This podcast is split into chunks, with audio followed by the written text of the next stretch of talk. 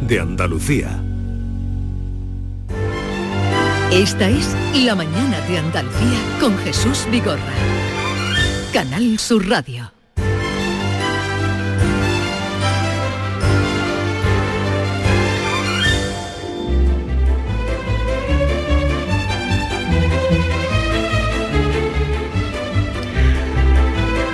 Diez y cinco minutos de la mañana, quinta hora del programa, no hay quinta mala.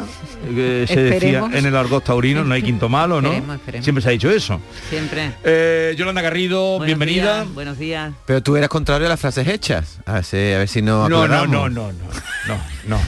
Yo no soy contrario a frases hechas. Tú no has criticado No. aquí porque decimos Con No, pero frases a, la- hechas. a los lugares depende de la comunes. frase. Y ahora Esta frase tú, está aquilatada por, uh, no sé. no es quinto malo, estamos estamos manoseados ya también. No Tienes está toda la manoseada. razón- Tienes toda la razón, David. ¿Tú crees que está manoseada la de no hay quinto malo? Hombre, tú me regañaste a mí porque yo dije, ¿cómo dije yo? Dije que no sé, lo tengo aquí clavadito en mi corazón. ¿Qué fue lo que dijiste? Se la ha olvidado, pero lo tiene clavado. Ha venido para que... Ha Ah, venido no, para ha venido. La verdad que es horrible. El otro día... Mea culpa. Ha venido para quedarse A mí me falta todavía dar un paso más en, en la poca vergüenza. ¿Otro? Sí, pero no, no, yo soy bueno en el fondo. ¿Pero por qué? Porque el otro día estaba entrevistando a alguien, cuando algún entrevistado suelta cosas de estas, El otro día un entrevistado soltó una cosa Soltó de una esta, cosa de sí, esta, y yo digo, me callé. "Mm, ¿Le dirá algo? eh, claro, ve, pero ¿cómo le No, vas a decir? Ah, pero antes era más atrevido, porque teníamos Sí, un ¿no? reloj que era falso, ¿no? Sí. Pero esto era cuando empezamos con el público. Y sobre todo era cuando decía marco incomparable Sí. O, ¿Y bro- cuál- o broche de oro. y broche de oro. No, no, era pistoletazo de salida. Cuando decían pistoletazo de salida y cuando decían marco incomparable... brrr, eh, ¿Qué pasa? ¿Qué pasa? No, no, es que ha dicho, echa- ¿qué ha dicho usted? Ha dicho usted marco incomparable. El tiempo se nos echa encima tampoco está Eso mal. era con Dios. Por cierto, el tiempo se nos echa encima, Jesús. Debería haber una asignatura en la universidad que dijeran frases que no deben decir los periodistas. Pero hombre, quinto... Bueno, pues la retiro, vale. Venga, Vale, retírala. retiro, no hay venga. quinto malo, La retirado. bronca que le estamos echando Eh, no hay quinto malo. Oye, ¿quieres canción de lluvia o ya te Por parece, o supuesto, te ¿cómo? parece bastante pero si estamos estamos agobiados. Vale, es que hay un sol, hace un sol que da miedo. Y te voy a dar a elegir dos nombres. Y tú eliges. Pablo Milanés o el Pescailla, ¿qué prefieres? El pescadilla. La otra tarde vi llover, vi gente correr y no estabas tú. La otra noche vi brillar un lucero azul y no estabas tú. La otra tarde que vi que un ave enamorada daba besos a su amor ilusionada. Esto tiene que tener muchos años. ¿eh? El éxito de. Armando Manzanero, que por cierto tiene muchísimas versiones, me ha sorprendido, ¿eh? Porque y la- el Pablo Milanés también, que es versión de esta eh, misma. Sí, de esta misma. Lo que pasa que es que tiene, claro, Ponla. tiene otro ritmo. Ponla. Muy bonita también. Sí. ¿eh? Esta no sé si yo se va a provocar la lluvia porque esto es muy triste. Cállate. Triste eres tú. triste ni triste. La otra noche vi brillar. Tú no tienes hoy derecho a hablar por lo que le has dicho a Maite. ¿Sabes qué me ha dicho Yolanda? ¿Qué te ha dicho? Que él está mejor que yo. Eh, no, ¿qué le No, él, él- él le preguntaba a Maite, ¿cómo está ella? Muy bien. Y después me preguntaba a mí y digo, yo estoy mejor. Hombre, porque... No ha Pero, dicho mejor David, que Maite. Eso, no es de caballero, que ¿eh? he Perdóname. aclarado que es porque le duele la cabeza y que a mí no me duele. Sí. Es que hay una Sí. gradación. Tú, no, tú sigues contando cosas que particulares, contener. íntimas de la gente. Tú, tú eres... eh, le he preguntado a Maite cómo Estoy está aquí bien. intentando disimular el dolor horrible de cabeza que tengo Y y tú, David. ¿cómo está? Dice, yo mejor que Maite. Eso no, está, está bonito. Ni tu madre te lo va a Porque he perdonar. visto cómo se ha tomado un Efenargan y ya está mejor. Mira la cara que tiene ya mejorcita. y no estabas tú. El otoño vi llegar al mar y cantar y no estabas tú.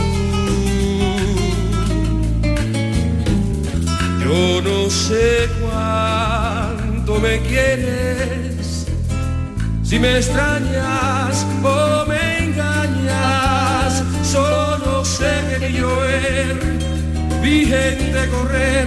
Ay, la lluvia. ¿Llegará algún día la lluvia, pescailla? Otra tarde vi llover, vi gente correr y no estabas tú. Por cierto, qué bueno el documental de Lola Flores. Muy bueno. ¿Dónde- Una serie de documentales, no, no sé ahora no mismo. sabe dónde se pilla. Pero, pero, está dame muy tiempo bien. y no me des recomendaciones. Está muy bien el documental, muy divertido. Muy Vale, divertido. seguiremos invocando a la lluvia, no sé ya qué hacer. Vamos a tener que pasar al plan B. ¿eh? Prepárate, David, que vamos a pasar al plan, al plan B. Miedo me das. El plan B ya, ya has dicho en qué consiste, ¿no? No, todavía no, cantemos nosotros. Eh, 10 minutos pasan de las 10 de la mañana y enseguida estamos con Joaquín Moekel aclarando dudas, las que ustedes tengan. Están llegando, la gente está confusa. Venga, vamos a las consultas y preguntas.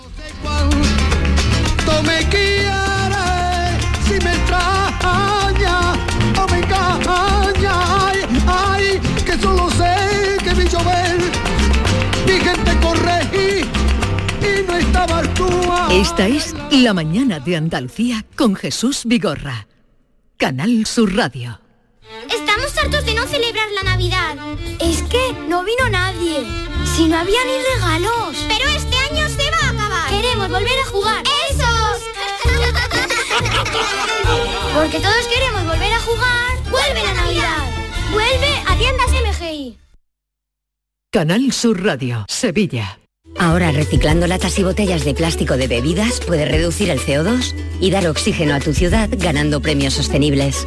Únete a Reciclos, el primer sistema de reciclaje digital que cuida la sostenibilidad del planeta y de tu ciudad. Ayuntamiento de Sevilla, Lipasam y Ecoembes. Juntos, cuidamos Sevilla.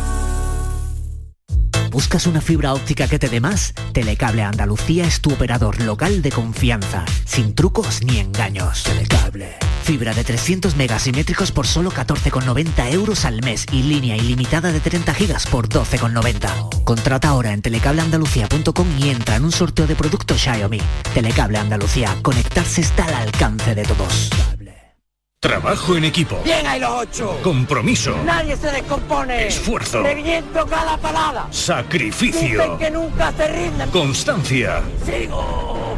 Sigo. Amor por unos colores. ¡Vamos, Betis! ¿Te lo vas a perder? Regata Sevilla Betis. Sábado 13 de noviembre. Desde las 10 y cuarto en el Muelle de las Delicias. Desde el 12 de noviembre, ven a descubrir el nuevo outlet El Corte Inglés Sevilla Este, donde encontrarás más de 150 de las mejores marcas de moda, accesorios, zapatería, deportes, con hasta un 70% de descuento. Te esperamos en el nuevo outlet El Corte Inglés Sevilla Este. Y recuerda que seguimos teniendo las mejores ofertas con la calidad y los servicios de tu hipercor de siempre. La mañana de Andalucía con Jesús Vigorra. Vamos a hablar de las plusvalías. Saben ustedes que el Consejo de Ministros aprobó ayer lunes el Real Decreto Ley que adapta el impuesto sobre la plusvalía municipal a la sentencia del Tribunal Constitucional y que permitirá a los contribuyentes elegir entre dos métodos de cálculo el que más les beneficie, o sea, que sean los contribuyentes los que tengan ahora que resolver. Por eso queremos preguntar qué hago si estoy a punto de pagar la plusvalía. Acabo de pagar este impuesto a mi ayuntamiento. ¿Puedo reclamar la devolución del mismo? En caso de poder reclamar, ¿lo pueden hacer también los que vendieron o heredaron con ganancia o solo los que lo hicieron a pérdidas? ¿Cómo se calcula cuánto tenemos que pagar con este nuevo impuesto? 670, 940, 200. Vale, y dudas que tenemos nosotros, como les dije, con nuestro abogado de cabecera, Joaquín Moekel. Buenos días, Joaquín. Buenos días, Vigor y compañía. Primera pregunta que hoy nos surge por lo que ha salido y por algunos expertos que cuestionan que los tributos se puedan aprobar por decreto ley. ¿Puede decirnos algo de esto? Bueno, eso es un tema complejo, complejo. En primer lugar, en primer lugar, yo me pido cuando sea mayor ser ayuntamiento. Yo cuando sea mayor dice, ¿tú qué quieres ser mayor? Digo, yo quiero ser ayuntamiento. Dice, ¿por qué? Dice, porque me resuelve mi problema en 13 días. Si yo fuera, yo cuando como ciudadano me llevo 400 años para que cambie una ley de cualquier tipo de cosa, pero si soy un ayuntamiento, en 13 días me sacan de la chistera cualquier modificación legislativa. Eso en primer lugar. Ya entrando en cuestiones de carácter técnico, en lo que tú preguntas, es de muy dudosa legalidad, de muy dudosa legalidad, que se pueda regular por decreto ley un tributo. Es cierto, es cierto que todo en el derecho es discutible. ¿En qué sentido te lo digo? Es discutible por lo siguiente. El artículo 86 de la Constitución española, para que los que quieran leerlo, dice claramente que se puede regular por decreto ley y que no se puede regular por decreto ley. Y dice que no se puede regular por decreto ley materias que afecten a derechos fundamentales, tal y cual, y Sí. deberes. Y un deber de un fundamental es pagar los impuestos. Entonces, como es un deber fundamental, teóricamente no debe de ser regulado un deber fundamental por un decreto ley, porque es lo que dice el artículo 86. Ya. En contra de eso podríamos decir, oiga, es que el, el decreto ley no está regulando el impuesto, está regulando la forma de calcularlo, porque el impuesto estaba ya regulado de antes. Sí. Lo que ha hecho este decreto ley es regular cómo se hace.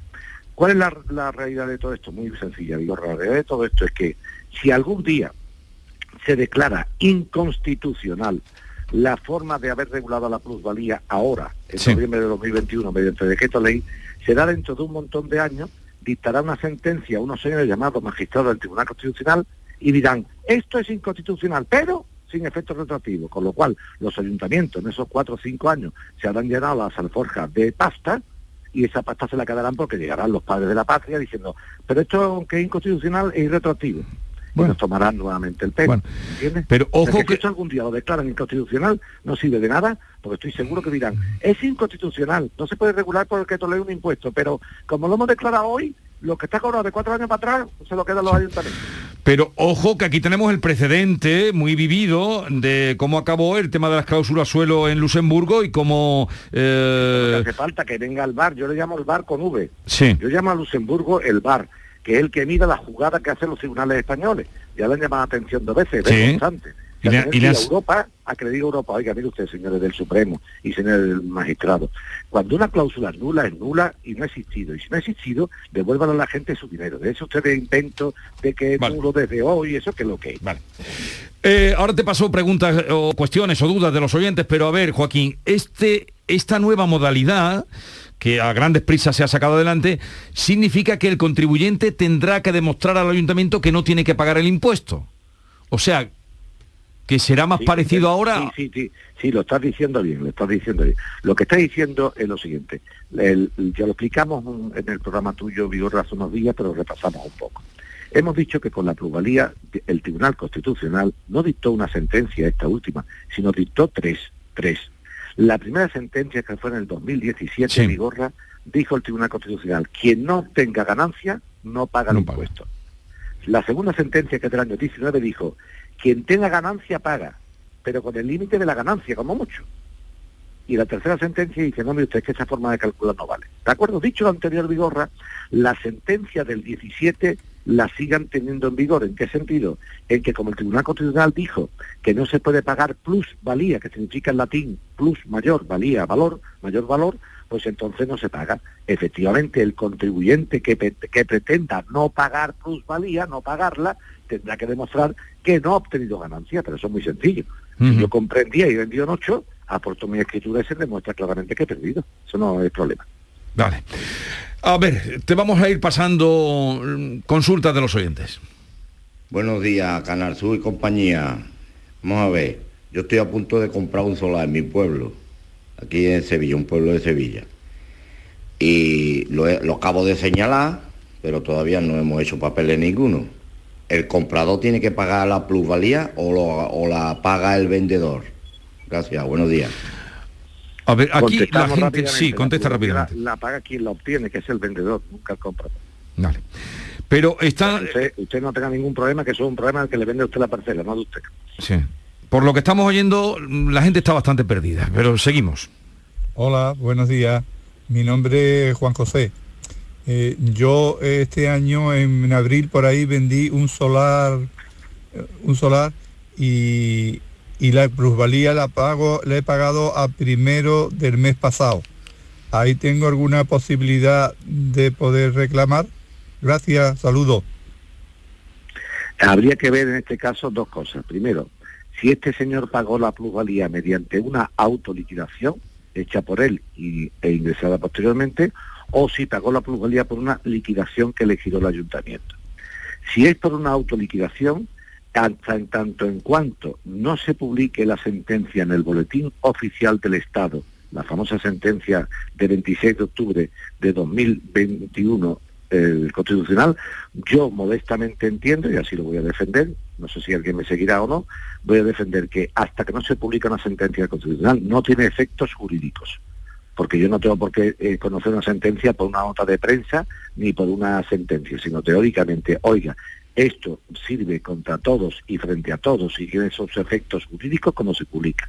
Como teóricamente no estuvo publicada en el Boletín Oficial de Estado la sentencia constitucional, mientras no está publicada, yo le recomendaría que autoimpugnara su autoliquidación, porque ese asidero se puede agarrar. Después ya veremos lo que pasa y lo que dicen los tribunales sobre ello. Pero vamos a ver, la sentencia todavía no se ha publicado, Joaquín. Teóricamente la del Constitucional, hasta el último día que yo miré que fue el lunes, no estaba publicada. En el Boletín Oficial del Estado. Exactamente. Ya- hay que verlo porque ya tú sabes, como se publican todos los días, habría que verlo. Pero si mientras no esté publicado, yo creo que el Constitucional en el fondo, mm, mm, yo creo que sabiendo que eso podría ser una vía, de- nos está haciendo un favor. Está diciendo, señores, que no está publicada, agarraros a eso. No sé, que, que yo quiero pensar que eso, porque si no, no tiene sentido. Una sentencia constitucional que, que se dictó el 26 de octubre y estamos a, a cuánto, a 9 de noviembre, ¿no? Si no me equivoco, ¿no? Sí, sí, a 9 de noviembre. entonces vamos a cantar la de manzanita, ¿no? Cada 9 de noviembre, Sí. como siempre. A ver, eh, también se Le paga... regalaba, le regalaba un ramito de plusvalía en vez Sí. de violeta. Oye, Joaquín, ¿también se paga este impuesto por eh, herencias? Sí, eso, eso es lo que le llaman la plusvalía del muerto. Es una cosa curiosísima. O sea que resulta que muere un familiar nuestro, heredamos, y como tú teóricamente tienes que adjudicarte el bien que heredas en un valor, o sea, tú imagínate que fallece un familiar nuestro, imagínate, fallece mi padre, que ya ha fallecido desgraciadamente. Y entonces mi padre me deja una propiedad a mí. Yo tengo que adjudicarme la propiedad de mi padre en un valor. Me ha dejado un piso en la calle Adriano. Y, y ese piso hoy vale tanto. Y entonces la plusvalía, ¿cuál le dice? Como cuando Don Otto compró la casa costaba tanto y cuando la ha heredado a su hijo cuesta tanto, su- eh, aquí ha oído una plusvalía, porque plusvalía ni qué plusvalía. Sí, sí, es que todo se ha incrementado el valor, pero bueno, pero que, que incremento de valor, un valor absolutamente irreal. No sé si me estoy explicando, ¿no? Es como cuando tenemos que pagar la declaración de renta por los inmuebles vacíos. Y, y- y dice, usted tiene el 2% del valor catastral de un inmueble vacío, pero si un inmueble vacío que me cuesta a mí el dinero, la comunidad, pintarlo, el fontanero, el pintor, pues bueno, pues son tributos un poco así como irreales, ¿no? Entonces es lo que se llama la plusvalía del muerto. Cuando el, el muerto muere, me, me- me- me hace a mí heredar y como teóricamente cuando me adjudico el bien por herencia le damos un valor, la diferencia entre lo que le costó al señor que fallece y en lo que heredo yo es la plusvalía y por eso hay que pagar. Lo que le costó al señor que fallece y, y, lo, lo y es lo que me lo adjudico yo. En Para lo que que lo entendamos claramente la gente en su casa, Vigorra. Mi padre compra un piso, imagínate, en el año 70 Sí. por, por 300.000 euros. ¿Vale? Muy bien. Y ahora fallece el hombre en el año 2021. Y ese piso me, lo heredo yo, porque me toca a mí Sí. la herencia, lo heredo yo. Y dice Hacienda, mire usted, ese piso a efectos fiscales de herencia hoy vale 375.000 euros. Yo teóricamente, aunque no he ganado nada, porque lo que he hecho es quedarme en la, la casa de mi padre, como me la adjudico en 75.000 euros más de lo que le costó a él, he ganado 75.000 euros. No sé si me estoy Sí, explicando con claridad. perfectamente, pero eso se A paga... a efecto del incremento del valor del terreno, ¿eh? no a efecto de la declaración de la renta. ¿vale? Eso, eso es lo que yo quería saber, la diferencia entre lo que tienes Claro, que pagar al ayuntamiento y lo otro será el incremento Eso, de tu patrimonio o de de la renta renta. Vigorra, en la declaración de la renta, cuando yo venda esa casa que he heredado, Sí. como me la adjudiqué en 375.000 euros en la herencia, tendré que comparar en cuanto la vendo cuando la venda yo. Vale. ¿Entiendes ahora? Sí. eh, Siempre hay un valor, Vigorra, para que lo entienda la gente. Siempre, en toda compra-venta o, o- o cambio de titularidad, siempre hay un valor de adquisición y un valor de enajenación. Siempre. Esto me costó tanto adquirirlo y lo vendí en tanto. ¿Cuál es el valor que se toma de adquisición en una herencia? Pues muy sencillo, el valor en el cual me adjudiqué el bien. Venga, vamos a pasarte otra. Hay muchísimas, tendremos que darle una vuelta a esto el viernes a ver cómo lo enfocamos. monográfico de Sí, plusvalía. sí, sí, venga. Hola, buenos días. Con respecto a la, a la plusvalía, tengo una duda. A mí me tengo información de que eh, la plusvalía es eh, se paga solo sobre el incremento del valor del suelo, no de la construcción. O sea que mirando el recibo del IBI podemos ver si mm, pasado 10 años el suelo ha tenido incremento o no. ¿Es verdad que la plusvalía se paga solo sobre el incremento del valor del suelo? Es totalmente cierto, totalmente cierto.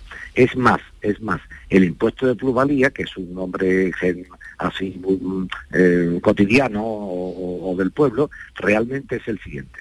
Impuesto del valor de los terrenos de naturaleza urbana.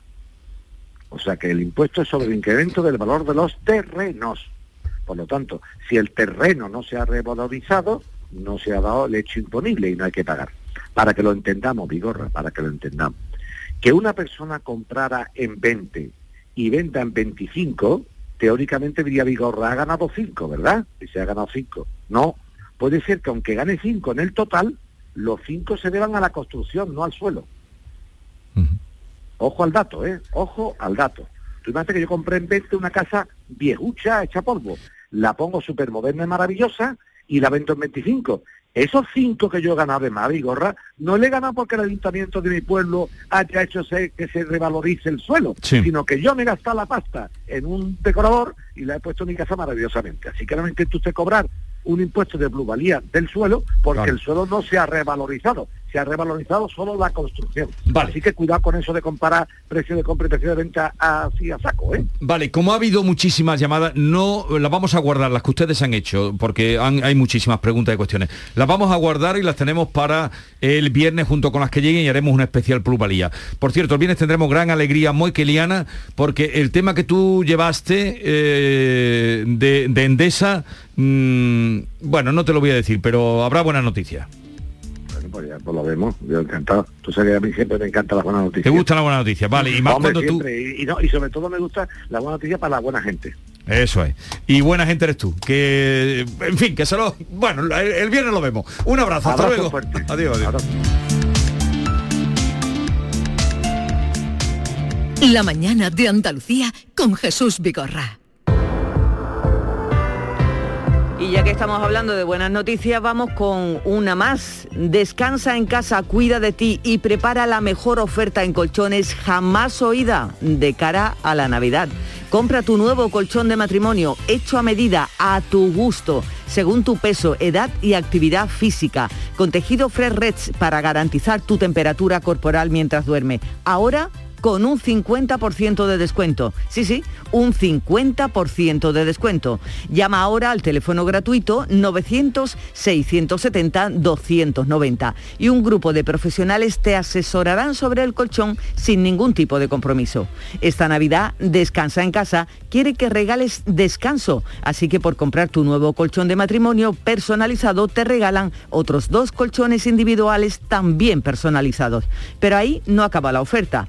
Solo para esta campaña de Navidad, Descansa en casa te regala las almohadas de la misma medida que tus colchones en viscoelástica de gran calidad. Porque la Navidad es tiempo de regalar y qué mejor regalo que tú y tu familia descanséis como os merecéis. Además, si eres una de las 50 primeras llamadas, también te regalan un aspirador inalámbrico ciclónico de gran autonomía con batería de litio. ¿A que no habías oído nada igual? Pues llama, llama ahora al teléfono gratuito 900-670-290. Cambia tu viejo colchón por uno nuevo con un 50% de descuento y llévate gratis dos colchones individuales, las almohadas de viscoelástica y un aspirador inalámbrico. ¿A que no te lo crees? Pues llama. Llama ahora al teléfono gratuito 900-670-290 y verás cómo es verdad. Compruébalo. 900-670-290.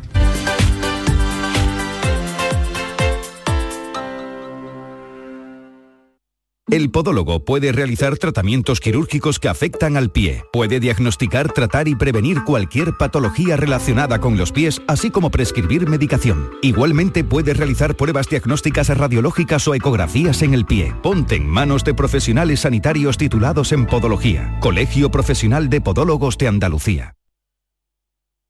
Volvemos al teatro con Cosas de Niños. ¡Qué maravilla, compadre, con el aforo completo! ¿Cuándo? El Puente de la Constitución, 7 y 8 de diciembre. ¿Y dónde? En el Cartuja Center, de Sevillanas Manera. ¿Dónde puedo comprar las entradas? En la web del Cartuja Center ¿O en el corte inglés? del taco.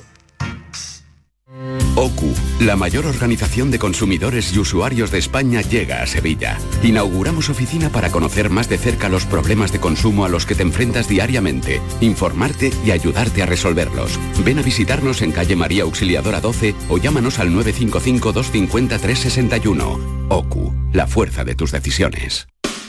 Lámparas Montequinto, tu gran superficie para iluminar y decorar tu hogar, liquida por reforma gran parte de su exposición. Aprovechate de nuestros descuentos de hasta el 70%. Visítanos. Nos puedes encontrar en Montequinto, calle Numa 19 o en el teléfono 621 26 57 26. Trabajo en equipo. Bien hay los ocho. Compromiso. Nadie se descompone. Esfuerzo. Reviento cada palada. Sacrificio. Dicen que nunca se rinden. Constancia. Sigo. Sigo. Amor por unos colores. ¡Vamos, Betis! ¿Te lo vas a perder? Regata Sevilla Betis. Sábado 13 de noviembre. Desde las 10 y cuarto en el Muelle de las Delicias. ¿Existe algo más valioso que el tiempo? Pues no. Por eso, esta Black Week Hyundai te lo regala. Porque si compras un Hyundai te ahorras muchos meses de espera para tener tu coche. Black Week de Hyundai. Lo quieres, lo tienes. Condiciones especiales para unidades en stock. Más información en hyundai.es. En Canal Sur Radio, por tu salud, responde siempre a tus dudas. Noviembre es el mes internacional de la salud del hombre, un sexo que aún no está del todo acostumbrado a ocuparse de su salud íntima, por lo que a menudo sufre con más intensidad problemas relacionados con la próstata y su salud sexual. Esta tarde en el programa el prestigioso especialista en medicina sexual doctor Natalio Cruz nos acompaña para atender tus dudas y preguntas sin tapujos. Envíanos tus consultas desde ya en una nota de voz al 616-135-135. Por tu salud, desde las 6 de la tarde con Enrique Jesús Moreno. Súmate a Canal Sur Radio, la radio de Andalucía. Esta es La Mañana de Andalucía con Jesús Vigorra. Canal Sur Radio.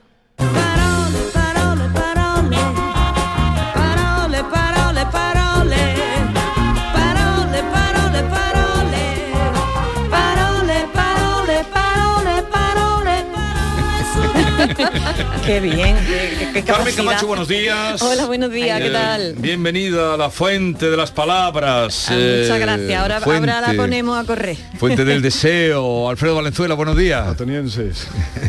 No, pero te acaba el Buenos días, buenos discurso. días, buenos días. Atenienses Ya, todos. yo lo hice, Ateniense, ateniense, no, lo ateniense, sueltas y ya libre está. pensadores y contribuyentes Eh, todos. ahí, ahora, ahora, sí está ahora. Contribuyentes, Ahora sí. contribuyentes. Sobre todo de lo que, después de lo que hemos oído, ¿no? De la plusvalía. Contribuyentes.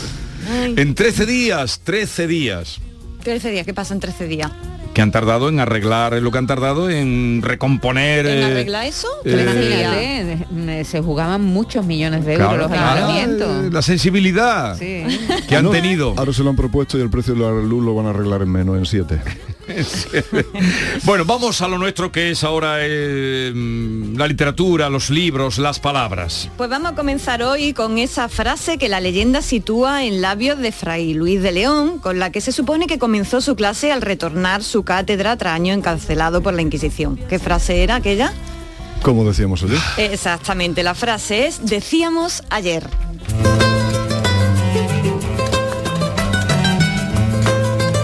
Un día tenemos que dedicar la sección a frases atribuidas a insignes autores que jamás las pronunciaron, como esta de, de Fray Luis Sí, de me León. parece muy bien porque ¿Verdad? Hay un montón, hay un montón y es que ha- epitafios que no haremos 10 son programas con tales. Churchill. ¿Verdad? Y Unamuno. Uno dedicado a Churchill y y a Unamuno también le atribuyen muchas. También le atribuyeron esta de decíamos ayer, retomando la de Fray Luis de León, fijaos, ¿no? Eh, y no sabemos tampoco si la dijo. Empiezo con un decíamos ayer, porque el pasado martes estuvimos explicando aquí los motivos por los que México, Oaxaca o Texas, aunque se escriben con la letra X, se pronuncian con el fonema J. Es decir, se escriben con una X, se pronuncia con una J. Ya lo explicamos, conservan la grafía antigua y el sonido de esa X no es el habitual, el actual nuestro, sino que conserva el valor que esa X tenía antiguamente. Esa X antaño representaba el sonido que hoy corresponde a una J. Entonces, sucede Jesús que tu público, que es muy grande, aquí nos están escuchando personas que, a las que no se le escapa ni una. Nivel. Mientras yo contaba esto, una de tus oyentes muy inteligentemente nos dejó este audio en el WhatsApp. Escuchamos lo que nos dice Carmen desde Málaga. Buenos días, que decía que en, en el caso de Málaga, que tenemos la zarquía, que si mm, está bien pronunciado con X, porque yo nunca he oído decir la jarquía, por lo menos yo no lo he oído nunca. Toma Qué- ya, qué ¿eh? bueno, Una ¿eh? oyente muy aguda. Muy aguda y además ninguno caímos. en- No en- caímos. No caímos Totalmente. ninguno. Tú tampoco, totalmente. Valenzuela, caíste. Yo le quito la X y se queda en anarquía. Yo tampoco he dicho nunca la jarquía, la verdad, sino la, la sarquía. Aquí Carmen desde Málaga me ha pillado con el carrito de los helados, así que del tirón me he ido a hacerle la consulta a la Fundeu, que ya sabéis que es la institución perteneciente a la Real Academia Española y a la Agencia F que se encarga de estos asuntos. Os leo el correo que les Dice así. eh, digo yo, abro comillas, topónimos como México, Oaxaca o Texas conservan el grafema X, pero se pronuncian con el fonema J. Pero creo que no sucede lo mismo con Asarquía, que pronuncio con X. ¿A qué se debe? Gracias. Esto es lo que le pregunté. Y yo, eh, la verdad, la respuesta que me ha dado, eh, la fundé un maqueado muerta eh, con la respuesta. ¿La puedes leer tú, Jesús, Sí. la respuesta? Esta es la respuesta de la Fundeu. Recuerda quién es la Fundeu. La institución encargada que pertenece a la, a la Agencia F y a la Real Academia Española, que está encargada de vigilar, de hacer esta vigilancia eh, de- de- del idioma continuo, ¿no? Vale, Actual, eso para ¿no? que la gente sepa cuando Eso tú es. te refieres a la Fundeu. Eso es. Esta es la ¿A quién hay respuesta. que preguntarle estas cosas? Quizá porque se desconozca que esa grafía actualmente tiene el sonido de J. Lo adecuado es pronunciarlo a jarquía. Saludos cordiales. Toma ya, toma ya, me he quedado todo loca, la verdad, ¿eh? Yo les confieso que toda mi vida he dicho asarquía, no ajarquía. Probablemente sea un error mío por el que entonaré el mea culpa, pero después del audio de Carmen me cabe la duda de si la comunidad hablante de la ajarquía le dice asarquía a la ajarquía. ¿Vale? Para resolver este asunto me gustaría, si alguien de algún pueblo de la Asarquía, o mejor dicho, la Ajarquía, nos está escuchando, que nos ponga un audio de WhatsApp para decirnos cómo lo pronuncian en su pueblo, si Asarquía o Ajarquía. No pido cómo hay que pronunciarlo, sino cómo lo pronuncia cada cual, ¿vale? Eh, es lo que yo, no, no temáis equivocaros, porque yo es la primera que vivo en la duda, y es cómo lo pronuncia uno, ¿vale? Sobre todo a personas que vivan en, en los pueblos de la Asarquía. Bien. Le estaremos agradecidas. Pues a- hacemos esa llamada, sí, pero tenemos que tener ahí a, a alguien porque vamos a hacer esa llamada a través del 670-940-200. Si alguna persona nacida o criada en la Sarquía nos está escuchando y nos quiere, nos quiere sacar de este error, yo creo que la mayoría, no- yo no he ido nunca a Jarquía, ¿eh? Eh, y tú que sí, cuando jamás. hiciste tu programa de pueblos y todo eso, Jamás, jamás. No. Pero la pregunta es, ¿cómo lo pronuncian ustedes cuando se refieren a su comarca, a la comarca de la Xarquía? Si alguien, quizá la pregunta sería si alguien ha oído decir a Jarquía, porque Sí, pues ahora, ahora eh, vamos a ver lo que nos dicen los oyentes y luego pues, pues y contaré lo que yo he indagado, ¿vale? Vale. Eh, ya saben ustedes dónde tenemos la duda y dónde eh, está la pregunta que queremos hacerle. Si se pronuncia Axarquía o Ajarquía. Eso es. 670 940 200. Déjennos ahí eh, el mensaje que quieran y, y estaremos encantados y además nos ayudará a salir de dudas. Bien, pues a la espera de que tus oyentes nos dejen sus notas de voz, aparco un momentito aquí el asunto de la asarquía o ajarquía y mientras tanto os traigo una palabra que he escuchado mucho en estos días y que la verdad es la primera vez que me llega al oído. La palabreja en cuestión, ya les digo, yo nunca la había escuchado hasta ahora. Y ha venido de la mano de la borrasca Blas, que en estos días azota el Mediterráneo. La palabra en cuestión es medicán. Tú serás mi temporada. ¿Qué será de Puerto Rico cuando llegue el temporal? A ver, ¿quién me define a mí lo que es medicán? ¿Alguien de los presentes lo sabe? ¿El veterinario de los perros? eso es lo que yo pensaba, eso, eso es lo que yo pensaba. No, pero tú- tú- porque te has ido a Cannes. No, me he ido al pipicán, que ahora está muy de moda. No sabéis, lo, lo habéis escuchado, yo lo he escuchado varias veces en las noticias del tiempo en estos, en estos días. Os cuento, os cuento. Lo primero que he hecho, medicán, es ir al diccionario para comprobar que allí no hay rastro de la palabra medicán, ¿vale? Pero la RAE, que también tiene Twitter, eh, pues me he ido al Twitter de la RAE y he bicheado por su cuenta y me he enterado de que el término medicán, cuyo plural es medicanes, es un acrónimo formado a partir de la palabra Mediterráneo y huracán. Ajá. El huracán del Mediterráneo es un medicán. Estamos en fin. con el metaverso otra vez. Esto es una palabra que hemos calcado del inglés, que tienen el término medica- Medicaine, que es la mezcla entre Mediterranean y Hurricane. Sí. Y se emplea para designar a los ciclones mediterráneos que representan las características tropicales. Dice textualmente el glosario de la Agencia Estatal de Meteorología, que yo llamaría el glosario de la aurora, porque si es de la Agencia de Meteorología, estaría muy bonito que se llamara así. Así que fijaos qué, qué palabra, ¿no? Ahora se confunde con un laboratorio farmacéutico. ¿Verdad? Sí, a mí no tiene me nombre de- gusta, no me gusta tiene nombre de laboratorio, Estamos ya, estamos que ya disparatados, ¿eh? También dice la RAE por, por esta línea que, eh, abro comillas, resultaría preferible el uso de expresiones como ciclón tropical mediterráneo o huracán mediterráneo. Sinceramente me- yo también lo Mejor prefiero, que ¿eh? Que era Medicam, por Dios. soploterráneo. Es que suena como sop- sop- Soploterráneo. soploterráneo. Muy bueno, muy bueno. A ver, ¿intercalamos ya algunos WhatsApp o termina... ¿Podemos Pues- hacer- ir intercalando? Pues nada, nada, simplemente que sepáis que la palabra se está usando en los medios por si os la encontráis y que sepáis lo que es Medicam, que como decía Valenzuela no es el médico de los perros, ya está, ah, era para No, no, no, puedes seguir con tu Nada, ya discurso. está, ya está, ya está, ya está. Vamos a ver qué nos dicen los oyentes. Adelante. Buenos días y enhorabuena por el programa. Eh, soy José Miguel de Nerja, que es de la Zarquía. Yo al principio se jugaba diciendo ajarquía o azarquía. Últimamente yo a todo el mundo le escucho decir azarquía. Azarquía, azarquía casi con X, Sí, no XZ, casi, ¿no? Ha sí. dicho ahí como, A ver, como- más, más. A ver. Buenos días, llamo desde la Azarquía. Aquí se pronuncia así, con X, con J no lo he oído nunca en mi vida. Yo tampoco. fijaos. Vale, pues digan, sí, díganos, díganoslo en su tono. ¿Cómo dicen Eso es, ustedes? eso es. Mm, Esa- ¿Cómo lo dicen? esa graf- ese grafema, ¿cómo lo Asarquía, dicen? ¿cómo lo dicen ustedes? A ver. Pues es muy fácil. Si pone una X, porque yo nunca he visto, yo soy de la Zarquía, de Torrox, nunca he visto con J, es una X, pues entonces de pronunciar, ¿cómo se pronuncia la X? Axarquía, México, No, axila, eso no, no, no. nadie dice agila. No, no, no, no, pero bueno, no he ah, escuchado nunca decir ya- nadie Sí, pero- agila. Sí, pero, pero ya lo hemos él- explicado. Sí, pero él, cuando ha dicho de entrada soy de la azarquía, ha dicho soy de la azarquía. Sí, está Es ahí. una eh, Z. sí, No, es pero, que pero ha dicho azarquía. ha dicho azarquía. el sonido que no se acerca nada a la J. El, el sonido No, a la primero J no, era, pero, pero era- tampoco es una S... eh, Claro, claro, es, es- es parecido a, eh, a una SH, ¿no? Era lo que Sí. lo mismo pasaba en Jerez, ¿no? Es como una mezcla Venga, ahí entre SJ. Venga.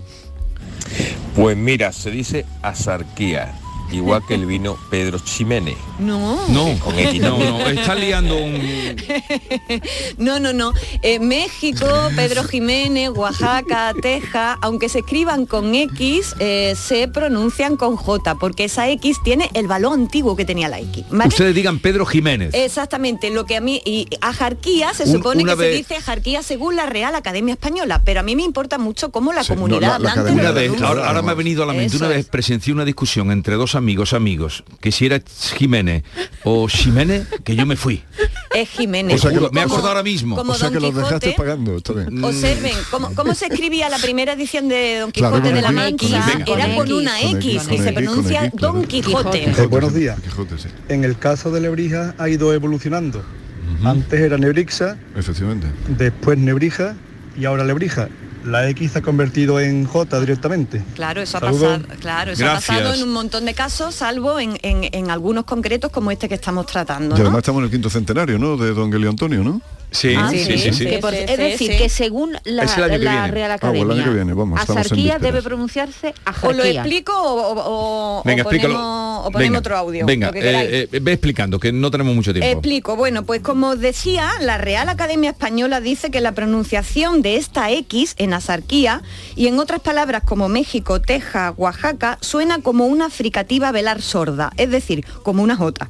Y que constituye, por tanto, un error pronunciarlo con el sonido que tiene actualmente la X, que es KS o GS o directamente S, ¿no? Sí. Axarquía, axarquía o asarquía. De ahí no lo saca la Real Academia Española, ¿eh? Y curioso, en el diccionario existe la palabra jarquía en el diccionario de la Real Academia Española, ¿eh? escrita con uh, J, ¿vale? Y significa distrito o territorio sito al este de una gran ciudad. La sarquía en toda regla, una jarquía, ¿vale? ¿Vale? Leo también que, eh, por, eh, que, que tam- que se escribe también a veces con la palabra, con la, con el, con, con la letra J. ¿Vale? A veces se escribe como ajarquía, pero es muy Sí. poco, es muy poco común. En cualquier caso, yo soy de las que opino que la comunidad hablante, la comunidad hablante sostenida a lo largo de los siglos, es la que tiene la última palabra. Es decir, yo creo que si en la sarquía eh, todos los nacidos, criados en la sarquía a lo largo del tiempo dicen asarquía, oye, la Real Academia Española tendría que considerar que la comunidad hablante lo dice así desde Sobre todo siempre, desde el ¿no? preciso instante que admitió almóndiga con M. Sí. Así que... y que tiene tanta manga ancha. Eh, Así eh, concluyendo, cosa. concluyendo La que allí, por lo que nos han dicho y siguen los mensajes que vayan llegando, te los pasaremos, eh, dicen asarquía, Y la Real Academia Española dice que nanay, Que que nanay ajarquía. Así que así está, así está el tablero, ¿vale? Yo lo dejo aquí Se- expuesto. como no cambien se van a quedar sin vino de frigiliano. pero ustedes ya lo saben, cuando digan Pedro Jiménez es Pedro Ay, Jiménez. Pedro Jiménez, Pedro Jiménez, no Pedro Ximénez. Y salvo en el No caso como de Asila. Asarquía, salvo en el caso de Asarquía, que yo escucho a la comunidad hablante eh, y la comunidad hablante de, de- de lo, por lo que estamos escuchando dicen Asarquía y no Ajarquía. ¿No? Un universo asomas y aparece tú, ruido de paloma en un mundo azul. No te olvides nunca de llenar tu vida de sueños y risa a las carmesí. Cambio de tercio, vamos con Alfredo Valenzuela.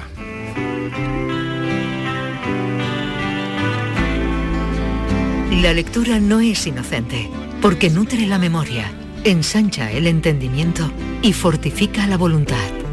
También construye criterios, alumbra ideas y propicia la reflexión.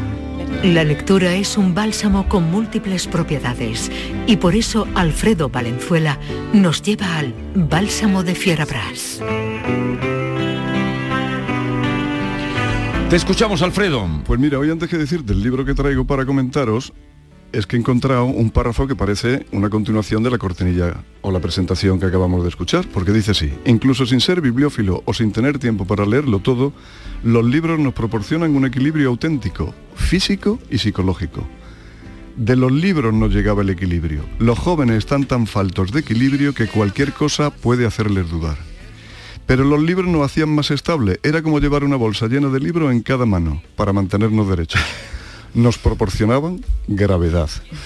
No me digas que no es bonito. Y es que el Y- y libro que traigo hoy Bonito y verdad. os va a entusiasmar y además os va a dar muchas ganas de participar a todo y veremos a ver si me dejáis hablar a mí, porque el libro se titula El desorden de los libros y tarda sobre el improbable, tal vez imposible, siempre difícil orden de las bibliotecas. Es un libro que es un librito, yo lo he leído este sábado por la tarde con una sonrisa en la cara desde que empecé a leerlo hasta que lo terminé, porque es que es muy breve, muy breve. El autor que tiene un gran sentido del humor incluso habla de él como panfleto. Ya. Son 90 páginas eh, incluyendo el epílogo y el prólogo. Y además, el, y solo el libro, El desorden de los libros, que es de Máximo Gata, eh, editado por la editorial Fórcola, con este tamaño tan pequeñito, que a mí me da pena de leer estos Eh, libros. eso, eso sí que es un libro de bolsillo. Claro, y me da pena leerlo en casa. Bueno, este fin de semana que he estado en casa de mi madre, me da pena leerlo en un sofá cómodamente porque es un libro que da ganas de metérselo en el coche, llevárselo al campo, porque cuando tiene un Llevarlo, ratillo, está tomando un Haberte ido en autobús. Claro, y es tan cómodo. Pero a no circular como hacía Chano Lobato para aprovechar el bonobús. pero no podía, no podía resistirme desde que leí el, el prólogo de Luigi Mascheroni, que le añade más divertimento todavía al libro. Porque si el prólogo está al favor de lo que dice Máximo Gata en este libro, que lo que hace es un canto apologético, a veces poético y siempre divertido al desorden y al des- más grande de los desórdenes, el epílogo, sin embargo, que es de un bibliófilo y escritor aragonés que se llama José Luis Melero, echa todo por tierra, o sea, refuta todo el libro. También con humor, pero se pone serio el, tío y al final dice que bueno, que eso de tener una biblioteca desordenada y no encontrar el libro que estás buscando es como tener un billete de lotería premiado y no saber dónde lo has dejado. Bueno, eso fue, acuérdate de lo que le pasó, que lo tenía entre un libro, ¿no te acuerdas? ¿No os acordáis de aquello? Hace unos años, ¿te acuerdas de Esther? A uno que le tocó, pero una millonada. Y ya salió Era, era en. Jaén, además, ¿no? Sí, sí. Y, A mí y- la mayor y al cabo de los años, al cabo de los años, abre el libro y, Y se encuentra- Y aparece. porque el cupón, el tío le dijo, había comprado los cupones, no me acuerdo del pueblo, no sé si era Alcalá, La Real, y le dijo, oye, que te tocó loco revolucionando y no lo encontraron. Y al cabo de los muchos años, Lo encontró en un lo libro. encontró, no sirvió para nada. La alegría más Y- grande y- que y me yo ha hablé con dado él, pero eran millones, ¿eh? La, la alegría que me dado más grande, el desorden y el despiste es que en mi casa, y además cuando había pesetas, o sea, o sea, que yo todavía era joven, y me encontré un billete de 10.000 pesetas en un libro. mío, 10.000 en un pesetas. libro, que había metido allí y que yo no capacidad. recordaba para nada, para nada. Que eso en, en Es que euros, los que- ¿cuán- los ¿cuánto que- es? Es que los que tenemos dinero hasta para ahorrar nos Desde pasa eso. luego. Eso. 60 eurazos, nene. Bueno, sí, sí, sí, una, una- bueno, pero entonces era mucho más dinero. Oye, entonces por cierto, me ha, lleva- me ha llevado este libro a, a otro también de gata que hace la historia del marcapágina. Eso lo Es que es alucinante. Breve historia en marca páginas que no traje en su tía porque los libros ya ves que se me acumulan, se me suben unos encima de otros, pero que no voy a dejar de traer, sobre todo cuando llegué a una página que encontré como un marca página una loncha de jamón ibérico. Entonces ya dije, este libro hay que llevárselo a la radio, pero se me ha pasado. Y es efectivamente de ese tipo de libros eh, que hablan sobre el libro y que están constituyendo ya un subgénero. Yo no sé si desde que llegó el mundo digital, el mundo del libro como una autodefensa y sin proponérselo, y hay un montón de autores citados Jesús aquí. Marchamalo también. Jesús sí, Marchamalo, Carlos Jorge. Carrión, Roberto Calaso, Eco, Alberto Mangel, todos ellos salen aquí citados y además citados, eh, muy bien citados y, y- y- y con anécdotas que te hacen mm, leer siempre con sonrisa. Por ejemplo, de Calaso, el famoso editor y, y escritor italiano, me he enterado que pidió la búsqueda del tiempo perdido de Proust de- como regalo de Reyes Magos. ¿Sabéis con qué edad? Con 13 años. Toma ya. Y se, se lo leyó, así fue Calaso. El padre de Mangel, del gran Alberto Mangel, Sí. que tanto habla sobre libros y que tiene una biblioteca que posee no sé si cuántas decenas Va a venir de a. Sevilla pronto, ¿eh? Ajá. Pues yo, yo- yo ya lo entrevisté una vez, pues, pues vol- volveré a, a cruzarme con él. Hablaba de que su padre mandó decapitar todos los libros de su biblioteca en favor del orden. Entonces los que eran muy altos le dijo a la secretaria que los guillotinara todos. Oy, de tal oy, manera que en oy, algunos oy, casos se llevó por delante no solo el título, Sino el primer párrafo, primeras- eh, sino los primeros párrafos. O, o a sangre, me lo cortas a sangre. Habla también, habla también Gata de la, de la casa de Humberto Eco, que él mismo admitía que no vivía en una casa, sino que vivía en una biblioteca. Completamente. ¿Cómo se vive Los en una biblioteca? pasillos de la, de la casa de Una Humberto biblioteca Eco, con cuarto de baño. Lleno de libros, Exactamente, habitaciones, exactamente. habitaciones, Pues habitaciones. piensen ustedes, piensen ustedes, la biblioteca pública de su pueblo, imagínense que no- por una en medio de una estantería sobresale el fregadero, por otro el lavabo, por otro el váter y que la cama está en medio de estas estanterías. Pues eso es una casa biblioteca. Y él le decía que era muy útil y que le servía mucho porque era un recordatorio constante de todo lo que no sabía, de todo lo que aún ignoraba. Hay gente divertidísima, como un bibliófilo italiano que se llama Gianfranco Contini, que cuidaba tanto los libros y lo amaba tanto que inventó un sistema para leerlos intonsos. Intonsos quiere decir cuando vienen con las páginas pegadas por arriba y por abajo. Ah, no me De diga. cuando nosotros éramos escolares Sí, venían esos que- libros de sí. texto que tenía que, y, y de hecho en el mercado de ¿Cómo se viejo llama eso? intonso intonso yo conozco más de uno que está intonso y no es libro sino persona pero bueno corramos cerremos el paréntesis Churchill al final de sus días que también tenía una gran biblioteca como la de Eco se lamentaba se lamentaba fíjate tú de lo que se lamentaba solo he leído 5000 o sea, Solo no sé cuántas vidas tendría que tener o cuántas reencarnaciones para leer más. Y el poeta Helio, el británico, por ejemplo, tenía que ir a la British Library a buscar muchos libros que él sabía que tenía en su casa.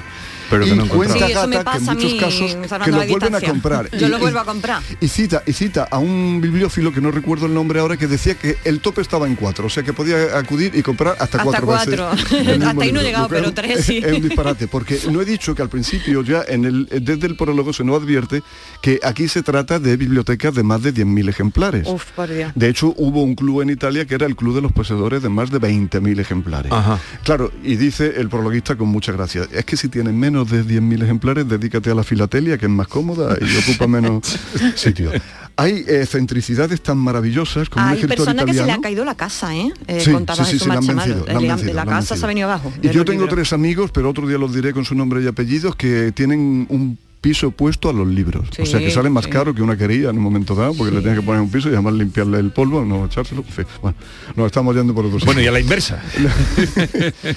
Giovanni Macchia, este, este autor italiano, tiene un libro de memorias y la cubierta, eligió una imagen de la cubierta de su sala, porque eso sí, cuando se tienen muchos libros, se tiene una habitación para la poesía, otra para la novela, otra para la novela extranjera, y se va por habitaciones y así te lías lo menos posible. Con tú y con eso el orden casi siempre es improbable, como digo. Y eligió como imagen de la cubierta de su libro lo que él llamaba en su casa la sala de las pasiones, porque la tenía toda forrada de libros encuadernados en cuero rojo y naranja.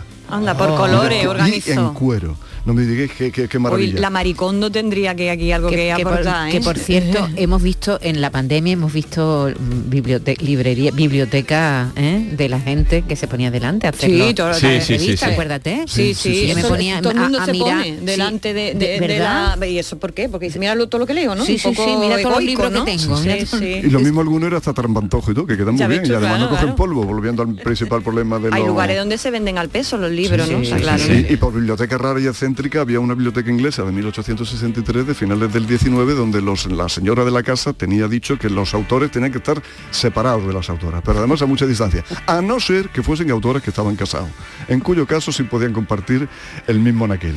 Y, y cita, cita también Gata a un erudito francés, Falconet, que cita a D'Alembert, el autor de la de la enciclopedia, que este encontró un sistema cojonudo, con perdón de la palabra, pa- tanto para el orden como para el espacio. Porque Falconet leía los libros, si le interesaban seis páginas la arrancaba, se quedaba con ella en un cajón y el resto del libro lo tiraba al fuego. O sea, que iba más allá que la, que la biblioteca, que, que la manía de umbral con la piscina. Oye, y Karl Lagerfeld, el famoso, el famoso Diseñador. diseñador, llegó a tener 60.000, no libros, sino catálogos de exposiciones y de moda. Yo he hecho un cálculo que se le ha pasado por encima a Gata, lo que tú decías de que se hundían los libros, porque tirando por bajo, por bajo, por bajo y haciendo la media, mm, no puede pesar menos de un kilo y medio. Claro, no puede pesar, tirando muy por bajo es un kilo y medio. Bueno, pues 60.000 volúmenes a kilo y medio cada uno son 90 toneladas. Es que una barbaridad. Son Para meter en un 90 piso. toneladas. No, desde el- Bueno, de hecho, la No, no, no lo tendría- tenía en anaqueles verticales, sino que los ponía acostados, que es como se ponían antiguamente, Claro. porque el anaquel es un, vamos, la biblioteca y ponerlos verticales es un, un invento relativamente reciente. Yo no sé si posterior incluso al Renacimiento. Cita Gata a la biblioteca de Hernando Colón, que, bueno, que a principios del siglo XVI tener 15.600 libros, ¿Y cómo se, 15.600 se ponían libros, antes? o se guardaban en baúles o sobremesas. Sobre, sobre Sobre todo mesas. en baúles, cajas grandes, Apiladas. arcones, arcones Claro. y sobremesas apiladas. Hernando Colón, que por cierto, si nos asomamos por esta ventana, vemos donde tenía su biblioteca, porque él se vino a vivir aquí, a- cerca de la calle Torneo, para ver el monasterio de la Cartuja siempre donde estaba enterrado su padre. Quería verlo. Y, y este llegó a inventar un sistema para que no le sustrajeran los, los libros. A eso me Y era- interesa. y era que en el, mi casa el- el- vuelan. el lector, eso no lo dice Gata, pero me he acordado como es muy divertido, lo voy a contar. El lector se metía en una especie de jaula y solo podía sacar las manos, con lo cual nunca te podía. Y, y llegaba Hernando La voy a Colón voy a llamar un herrero, voy a llamar a un herrero ya, que no más Y te salga. abría la jaula. Bueno, pues por terminar. Concluyendo, no con- termina por ya. terminar ya con un par de cesos, hay que citar a Sir Richard Heber, que en, en el paso del siglo XVIII al XIX, en cinco casas distintas del continente de Inglaterra, llegó a acumular 300.000 libros. Pero le ganó un coetáneo suyo, un francés que se llamaba Antoine Marie Henry Boulard, que ves que tiene tres nombres, pues más libros tenía todavía, porque llegó a, a coleccionar 600.000. Cuando murió, su biblioteca se estuvo vendiendo durante cinco años y, y bajó los precios de las librerías de viejos. Vamos, el Uy, mercado uy, acabó en uy, el uy, mercado uy, y aquello estaba todo regalado. La madre lo Pero tú crees que debe estar ordenada o desordenada? Mira, yo creo que no, y además estoy en plena mudanza. Que no, También que- ah, cita bueno, las mudanzas, que dice que es el peor, porque algunas bibliotecas son como un engranaje y basta que saque un libro de sitio para que ya la biblioteca no funcione. Y una mudanza, la verdad, es la peor desgracia que le puede pasar a alguien. Pues, Completamente de cita, acuerdo. eso como cita lo dejamos ahí. Pero yo presento un libro esta tarde que lo tengo en casa y leído y no soy capaz de encontrarlo, por ejemplo. La mañana de Desde Paco Andalucía con Jesús Vigorra. Recuerda, este jueves es el 11 del 11 de la 11 y para que no se te olvide comprar tu cupón, te lo ponemos muy facilito. ¿Cuántos millones tiene el premio mayor? 11. ¿Y cuántos premios hay de un millón? 11. No te quedes sin tu cupón. Ya sabes, un premio de 11 millones y 11 premios de un millón. 11 del 11 de la 11, el día que recordarás siempre.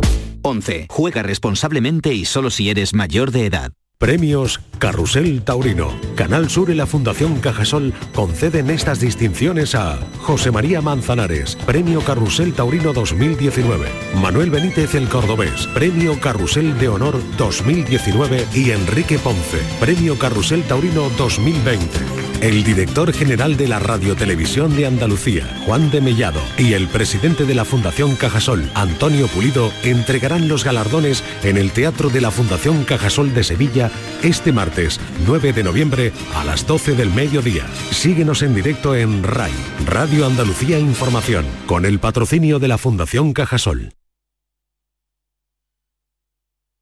En Canal Sur Radio Sevilla tienes todos tus programas favoritos. Volvemos al teatro con Cosas de Niños. ¡Qué maravilla, compadre, con el aforo completo! ¿Cuándo? El Puente de la Constitución, 7 y 8 de diciembre. ¿Y dónde? En el Cartuja Center, de Sevillanas Manera. ¿Dónde puedo comprar las entradas? En la web del Cartuja Center ¿O en el corte inglés? del taco. Nuestra gastronomía te acerca a nuestros pueblos. Platos elaborados con productos kilómetro cero, vinos de la comarca y postres típicos de nuestra tierra. Disfruta de una deliciosa manera de hacer turismo consumiendo productos locales. Todo un viaje de sabores. Sabores de la provincia de Sevilla. ProDetour. Diputación de Sevilla. ¿Sabías que no tienes por qué convivir con el dolor? La Clínica HLA Santa Isabel te ayuda a aliviar tus molestias con su nueva unidad contra el dolor. Este nuevo servicio ofrece tratamientos para el dolor crónico como hernias discales, dolor lumbaro cervical, cefaleas, trigémino, artrosis y otras patologías. Pide tu cita en la Clínica Santa Isabel al 954-570-004 en Luis Montoto 100. HLA Santa Isabel cuida de ti. Desde el 12 de noviembre, ven a descubrir el nuevo outlet El Corte Inglés Sevilla Este, donde encontrarás más de 150 de las mejores marcas de moda, accesorios, zapatería, deportes, con hasta un 70% de descuento. Te esperamos en el nuevo outlet El Corte Inglés Sevilla Este. Y recuerda que seguimos teniendo las mejores ofertas con la calidad y los servicios de tu hipercor de siempre. ¿Estás lesionado? Elige la fisioterapia avanzada de Clínicas Beyman. En Clínicas Beyman ponemos a tu servicio fisioterapeutas de primer nivel equipados con la última tecnología. Nuestra meta es tu recuperación. Somos la fisioterapia oficial de 18 federaciones deportivas de Andalucía. Si necesitas recuperar tu salud, tu rendimiento y tu bienestar, pide tu cita en clínicasbeyman.es. El programa del Yuyo. Un programa en el que nos gusta reírnos prácticamente de todo, con momentos muy surrealistas, historias imposibles y mis ocurrencias, claro. El programa del Yuyo. Disfruta del lado amable de la vida. De lunes a jueves desde las 10 de la noche. Quédate en Canal Sur Radio, la radio de Andalucía.